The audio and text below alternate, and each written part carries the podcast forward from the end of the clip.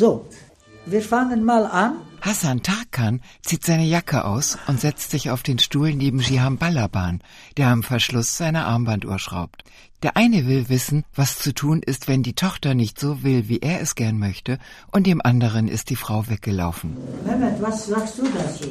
Äh, deutschen Leute, auch passieren sowas manchmal. Sowas passiert in jedem Land. So. So, gut. Wo ist der größte Fehler passiert? Alle, die sich hier eingefunden haben, suchen Rat und Austausch im Stuhlkreis für türkische Männer. Erst einmal muss ich sagen, wie ich mit der äh, Männergruppe kennengelernt habe. Erstmal habe ich gefragt, äh, mich persönlich, ob ich hier richtig bin. Wir Männer, wir, wir sagen, was zu Hause äh, geredet wurde, was zu Hause gemacht wurde, bleibt zu Hause. Wir sind so, wir behalten es für uns. Shiham Balaban, der verlassene Ehemann, schaut in die Runde. Die anderen nicken. Über das, was sich in der Familie abspielt, wird nicht geredet. Auch nicht in der Teestube. Revolution. Ich habe keine große Unterstützung bekommen, kein Lob. Sie haben wahrscheinlich gedacht, es läuft so oder so nicht, es wird zusammenbrechen. Die türkischen Männer, die bleiben unter sich, in ihre Belange lassen sie niemanden hineinschauen, hieß es, als der Psychologe und Sozialarbeiter Kasim Erdogan die Männergruppe in Berlin-Neukölln gründete.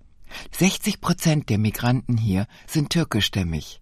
Berlin-Neukölln gilt als Paradebeispiel für gescheiterte Integrationspolitik in Deutschland, als negatives Vorzeigemodell einer Parallelgesellschaft. Wie soll man sich integrieren, wenn alles türkisch ist? Der türkischen Community hier mit einer Männergruppe zu kommen, war kühn. Wir haben Bücher nach Büchern geschrieben. Aber wann haben wir uns mit diesen Männern zusammengesetzt und dann gesagt, wo drückt der Schuh? Das haben wir nicht getan. Die Fenster sind geöffnet, draußen zwitschern die Vögel. Ich möchte mal wissen, wie fühlt man sich? Das ist eine gute Frage. Demir Kajan, ein junger Mann in schwarzer Adidasjacke, lässt Zucker in sein Teeglas rieseln. Im Schnitt kommen inzwischen jeden Montagabend 20 Männer. Insgesamt nehmen rund 50 regelmäßig an den Treffen teil. Alle Altersgruppen sind vertreten. Die Jüngeren sprechen fließend Berlinerisch, die Älteren beherrschen kaum die deutsche Sprache. Dann wird Türkisch geredet. Also, wir besprechen fast alle Themen, die das ganze Leben bewegen. Wie kann ich meine Kinder oder mein Kind besser erziehen? Arbeitslosigkeit, das Geld reicht nicht, ich habe 40 Jahre diesem Land gedient und warum kann ich von dem Geld nicht leben? Meine Frau macht mir Vorwürfe, du kannst deine Familie nicht ernähren. Des Weiteren unterhalten wir uns darüber, dass das keine Schwäche ist, wenn man seiner Frau hilft. Wenn ein Mann, wie er versprochen hat, um 18 Uhr zu Hause ist. Dass das keine Schwäche ist, dass ein Mann zu Hause beim Kochen, beim Putzen seine Frau hilft. Und auf diese Idee sollen wir die erstmal bringen. Diese Männer hatten zwei Möglichkeiten. Entweder sie sind in die Moscheen gegangen und haben fünfmal am Tag gebetet, dass der liebe Gott oder Allah denen helfen soll bei der Lösung der Probleme. Oder aber sie sind in Männercafés gegangen und dann haben dort Karten gespielt und dann haben ihre Pläne geschmiedet, wie sie sich mit ihren Frauen am besten streiten können. Der türkische Mann ist ein Mann, kein Warmduscher oder Weichei, wie der deutsche Mann. Das ist die überwiegende Meinung in der Gesprächsrunde. Ismet Öger fährt sich mit dem Kamm durch die Haare. Man muss so betrachten, der Deutsche will so sein, wie der türkische Junge oder der arabische Junge. Der will auch so stark sein. Er will auch Geld in der Tasche haben. Er will auch so cool aussehen. Er will auch so eine hübsche Freundin haben. Die denken so. so. Herr Yildiz, was sagen Sie dazu? Ich sage dazu gar nichts. Neben Ismet Öger sitzt Ivan Yildiz. Er ist mit seinem Handy beschäftigt. Ich bin erstmal hier. Ich muss ein paar Mal zuhören und mal gucken, vielleicht zweite, drittes Mal, vielleicht wurde ich ein bisschen locker, vielleicht kann ich ein bisschen mehr erzählen. Ivan Yildiz streicht sich eine Locke aus der Stirn und lehnt sich zurück. Mal schauen, was hier geredet wird. Er ist 39 Jahre alt und zurzeit arbeitslos. Seine Frau ist selbstständig als Friseurin. Ist schwierig, man muss erst mal damit reinkommen. Ne? Aber es gibt immer wieder natürlich ein bisschen Probleme. Ich bin ein Versager der Nation, weil ich Taschengeld von meiner Frau bekommen habe. und damit komme ich nicht zurecht. Es gibt viele Familien, weil die Frau die Verdienerin ist, sie entscheidet, was passieren soll. Der Mann, der möchte gern Familienoberhaupt äh, sein, aber in vielen Familien klappt das nicht.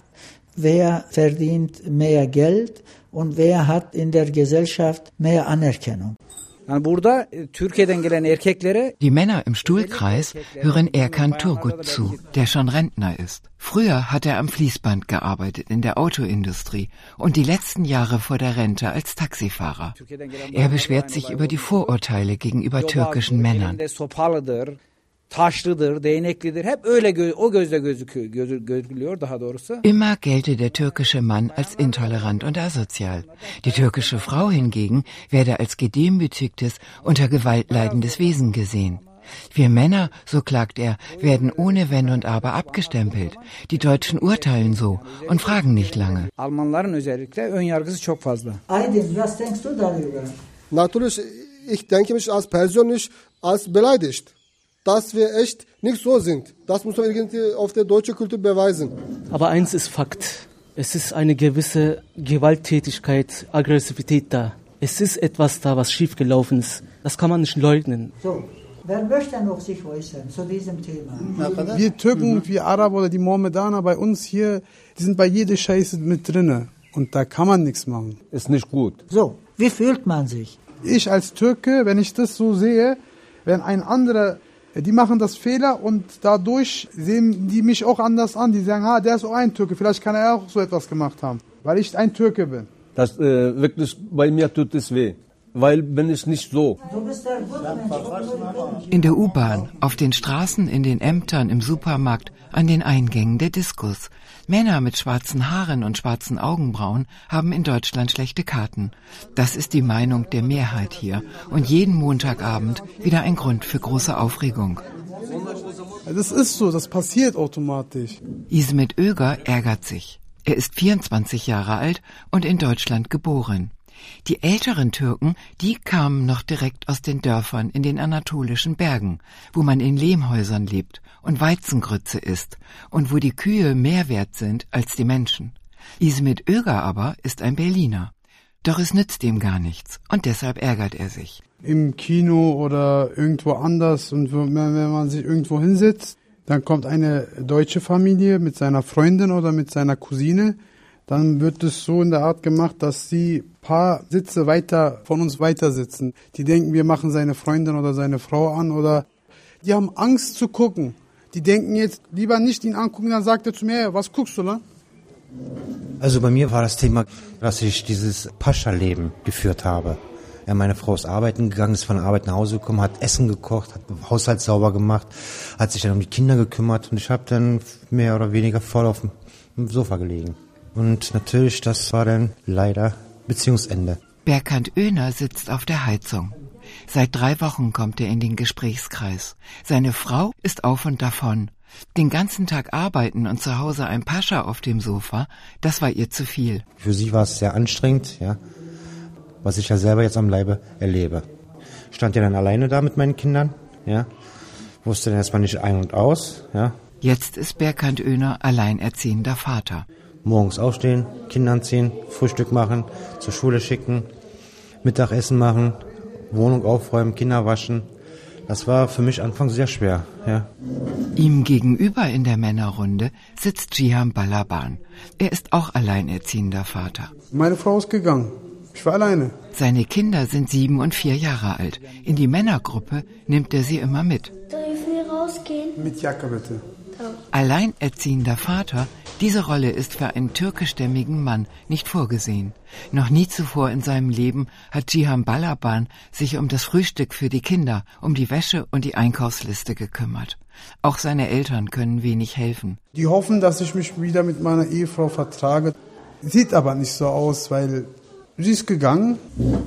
Die türkische Gesellschaft in Deutschland ist in diesem Punkt auch gespalten, wie in vielen Bereichen des Lebens auch.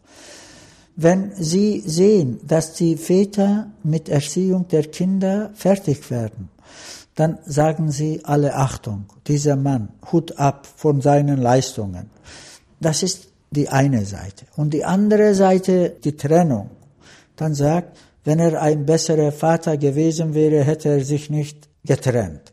Die Trennung ist in der türkischen Gesellschaft, obwohl das in Deutschland gang und gäbe ist, dass die Scheidungsraten bei Migrantinnen und Migranten aus der Türkei, sogar die Scheidungsraten von meinen deutschen Landsleuten überflügelt haben, dass sie dann die Leute, die sich haben scheiden wollen, abstempeln. Egal, ob in der Türkei oder in Deutschland, ein alleinerziehender türkischer Vater ist eine relativ neue Erscheinung. In der türkischen Community bröckelt die heilige Familie. Viele türkische Väter kämpfen um das Sorgerecht für ihre Kinder, genau wie deutsche Väter. Immer häufiger gehen die Frauen einfach weg. Jung und emanzipiert lassen sie alle stehen und liegen und verschwinden. Früher hieß es, auch wenn die Ehe eine Pfütze voller Schlamm ist, du musst bleiben. Doch diese Zeiten sind vorbei, meint Kasim Erdogan, der Leiter der türkischen Männergruppe. Es war nicht üblich, aber jetzt ist das üblich. Jetzt die Zahl derer, die alleinerziehend sind, nimmt tagtäglich zu. Und diejenigen, die zu uns kommen, versuchen wir darauf vorzubereiten, beziehungsweise sich mit der Lage abzufinden, heißt das. Und alle sagen, die jetzt alleinerziehend geworden sind, wenn jemand mir vor sieben Jahren erzählt hätte, du heiratest und wirst du alleinerziehender Vater, den hätte ich für verrückt erklärt. Aber jetzt bin ich mit der Lage konfrontiert, ganz direkt, und das ist Tatsache.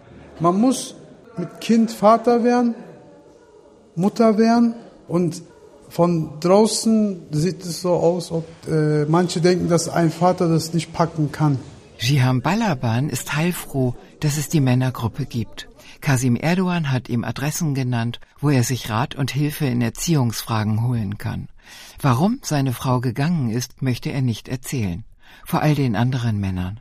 Was soll ich denn sagen? Soll ich jetzt sagen, ich habe meine Frau, äh, meine Frau ist gegangen, und was soll ich jetzt machen? Man würde als Versager darstellen oder man würde sagen, wieso gehst du nicht hinterher, holst du sie? Jiham Balaban reibt sich das Kinn. Was soll man machen? Ist die Frau weg, ist die Ehre verloren. Und was ist ein Mann ohne Ehre? Die Ehre ist natürlich etwas sehr Wichtiges, sehr Heiliges. Natürlich hat man Ehre. Aber wir leben hier in Deutschland. Damit müssen wir klarkommen, das müssen wir akzeptieren. Das müssen wir akzeptieren, dass es modernisiert wurde dass man mit Rock gehen kann oder dass man schwimmen gehen kann oder dass eine Frau in ein Auto fahren kann oder dass eine Frau alleine nach Brasilien fahren kann. Und das lerne ich jetzt. Der Begriff Ehre spielt eine ganz, ganz große Rolle.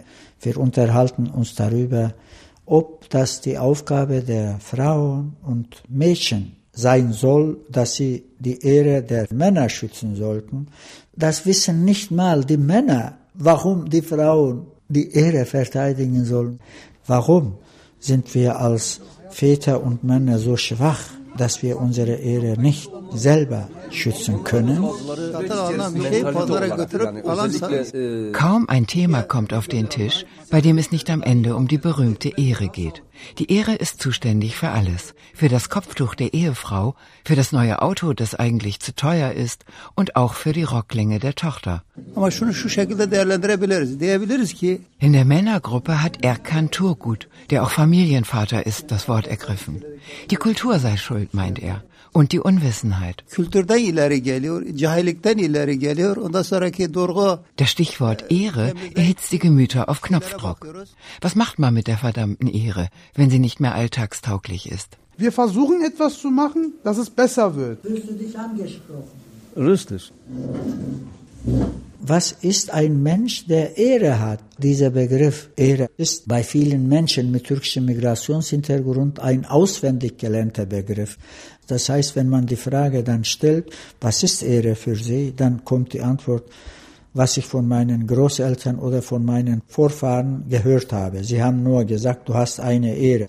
Aber sie haben versäumt zu fragen, was meinst du, Papa oder, oder Opa, was ist Ehre? Sie sagen ja nicht, Ehre ist für mich zum Beispiel, ich klaue nicht, ich schlage meine Frau nicht, ich beschimpfe meine Tochter nicht, ich interessiere mich für die Kinder. Das sagen sie nicht. Inhaltlich können sie nicht begründen, aber sie operieren mit diesem Begriff. Draußen sagen sie, ich bin ein Mann, der Ehre hat. Ama yani genel olarak baktığın zaman bazı şeyler Türkiye'de daha farklı, burada daha farklı. Eine heikle Angelegenheit wird diskutiert. Der 40-jährige Ferit Jana, der im Anzug auf seinem Stuhl in der Ecke sitzt, ist ein sogenannter Importbräutigam. Importbräutigame gibt es sehr viele in Deutschland, weiß man in der Runde. Konuşacağım. Er ist einer von denen... Şimdi ben ben Türkiye'den evlenip geldim aşağı yukarı 15 sene falan oldu. Mit einer Frau, die schon in Deutschland lebte, sei er von seiner Familie verheiratet worden, berichtet der Importbräutigam. Biraz oluyor yani. Er sagt, äh, ich möchte nicht alles erzählen. Er sagt, sie haben hier in diesem Lande besonders schwer. Man kann sich gar nicht vorstellen, welche Probleme und Schwierigkeiten diese Menschen hier haben, wenn sie dann hierher kommen. Und das habe er äh, an seinem eigenen Leib erfahren. Viel bekannter sind die Importbräute, die als junge Mädchen von ihren Familien in der Türkei in türkische Familien nach Deutschland verheiratet werden. Doch auch die betroffenen Männer, das meint Kasim Erdogan, haben Sorgen und Nöte, auch wenn man kaum davon hört. Man hat ja jahrelang in diesem Land von Zwangsverheiratungen von Frauen geredet, wo die Männer in die Türkei gegangen sind und Frauen sich ausgesucht haben, meistens die schönsten. Und jetzt sind wir langsam so weit, dass wir auch von zwangsverheirateten türkischen Männern reden. Ich wurde zwangsverheiratet. Mein Vater hat mich unter Druck gesetzt. Mein Vater kam zu mir und dann sagte, wenn du deine Cousine nicht heiratest, dann lasse ich mich von deiner Mama scheiden. Und deshalb habe ich ihm zuliebe gemacht. Und ich vermute, die Zahl der Zwangsverheiratungen unter den Männern, die ist sehr, sehr hoch und gerade wegen Stolz sind sie noch nicht bereit, darüber offen zu reden. Keine Liebe sei im Spiel, klagt Ferit Jana. Und auch sonst mache ihm die Situation zu schaffen. Tag für Tag, seit 15 Jahren. Er wisse gar keinen Ausweg. Ben zaten Türkiye'de de zaten şehirde kalıyordum. Hast du Probleme mit deiner Frau? fragt einer der Teilnehmer ihn. Nein, nein, antwortet er. Darüber möchte ich nicht sprechen. Ja, manchmal, da gibt es Probleme. So, fünf Minuten, nicht zehn Minuten Pause. Jetzt ist Pause. Ferit Jana, der Importbräutigam, zupft sich die Krawatte gerade. Jihan Balaban, der verlassene Ehemann, bastelt an seiner Armbanduhr. Und Ivan Gildes, der Neue in der Runde, der heute mal schauen wollte, was hier alles besprochen wird, nimmt noch einen Tee. Männergruppen sind anstrengend. Aber was soll man machen in verzwickten Lebenslagen? Aber was ich noch sagen wollte, als Männergruppe, Männer haben auch Probleme wie die äh, Frauen. Aber leider bis jetzt gibt es nur ähm, Frauenvereine, Frauengruppe und so weiter und so. Über die Männergruppe hat man bis jetzt nicht gehört.